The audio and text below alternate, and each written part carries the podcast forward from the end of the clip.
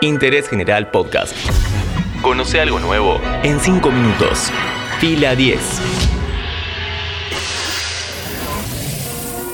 Bienvenidos y bienvenidas a un nuevo podcast original de interés general sobre cine y series. Amazon Prime Video estrenó una nueva película sobre Borat, un periodista kazajo que busca devolverle la gloria a su país. Este falso documental en clave de comedia sigue al personaje en su segundo viaje a los Estados Unidos, esta vez acompañado por su hija. ¿De qué se trata? ¿Por qué hay que verla? Detalles detrás de escena y más en 5 minutos. En el año 2006 conocimos a este personaje interpretado por Sasha Baron Cohen.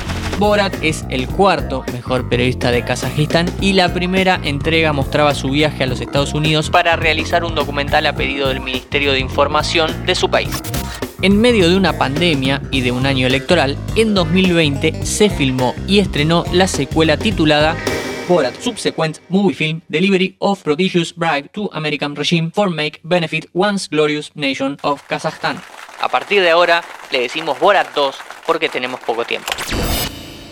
La premisa es bastante sencilla. El primer documental hizo que Kazajistán caiga en desgracia y como castigo Borat estuvo preso durante 14 años. El periodista es indultado por el gobierno de su país siempre y cuando lleve a Estados Unidos un regalo para el vicepresidente Mike Pence. Al viaje se suma Tutar, la hija que Borat acaba de conocer. Una vez que llegan a Norteamérica, empiezan a suceder una serie de situaciones relacionadas con el virtual choque cultural. ¿Por qué hay que verla? El personaje, Borat, es misógino, xenófobo, antisemita, racista, machista, homofóbico y otras tantas cosas horribles. Actúa como tal, y al ser un falso documental, el escenario es la vida real. Lo más interesante de este tipo de humor es que desnuda el pensamiento del receptor directo del mensaje. Cuando Borat entra a una convención republicana disfrazado como un miembro del Ku Klux Klan y nadie lo frena, el chiste habla sobre el contexto y el contexto colabora en el humor. What do you say? No, it's not me. People make recognize my face. I would need disguises. Tanto la primera película como la segunda son eso, generar situaciones escandalosas y ver cómo reaccionan unos y otros.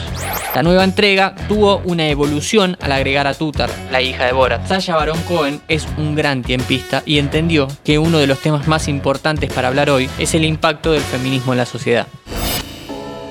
Hay diferentes formas de hacer este humor, más precisamente dos reírte de la gente o pegarle por elevación a los promotores de los discursos de odio.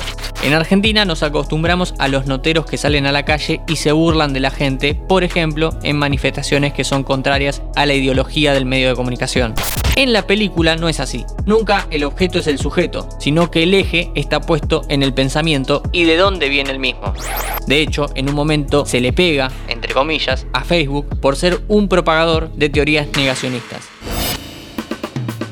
Si todavía no la viste y viniste a escuchar la parte de la reseña y la crítica, te contamos que en la película te vas a encontrar con una Instagramer que da pésimos consejos sobre cómo ser mujer, un pastor antiaborto, una convención republicana que termina mal, un grupo de personas con teorías extrañas sobre el coronavirus y hasta un político de renombre en el centro de la polémica.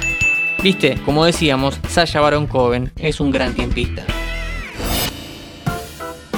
tenemos que hacer un párrafo sobre qué es real y qué situaciones se armaron para la película. Para eso, prendemos el alerta de spoiler un segundo.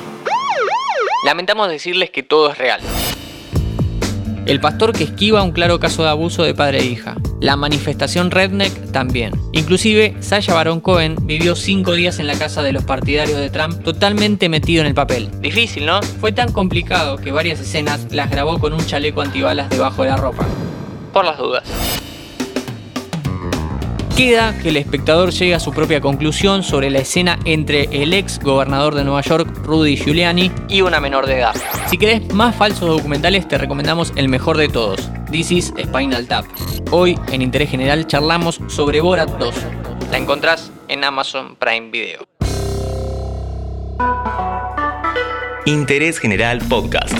Encontrarnos en Spotify, en Instagram y en interésgeneral.com.ar.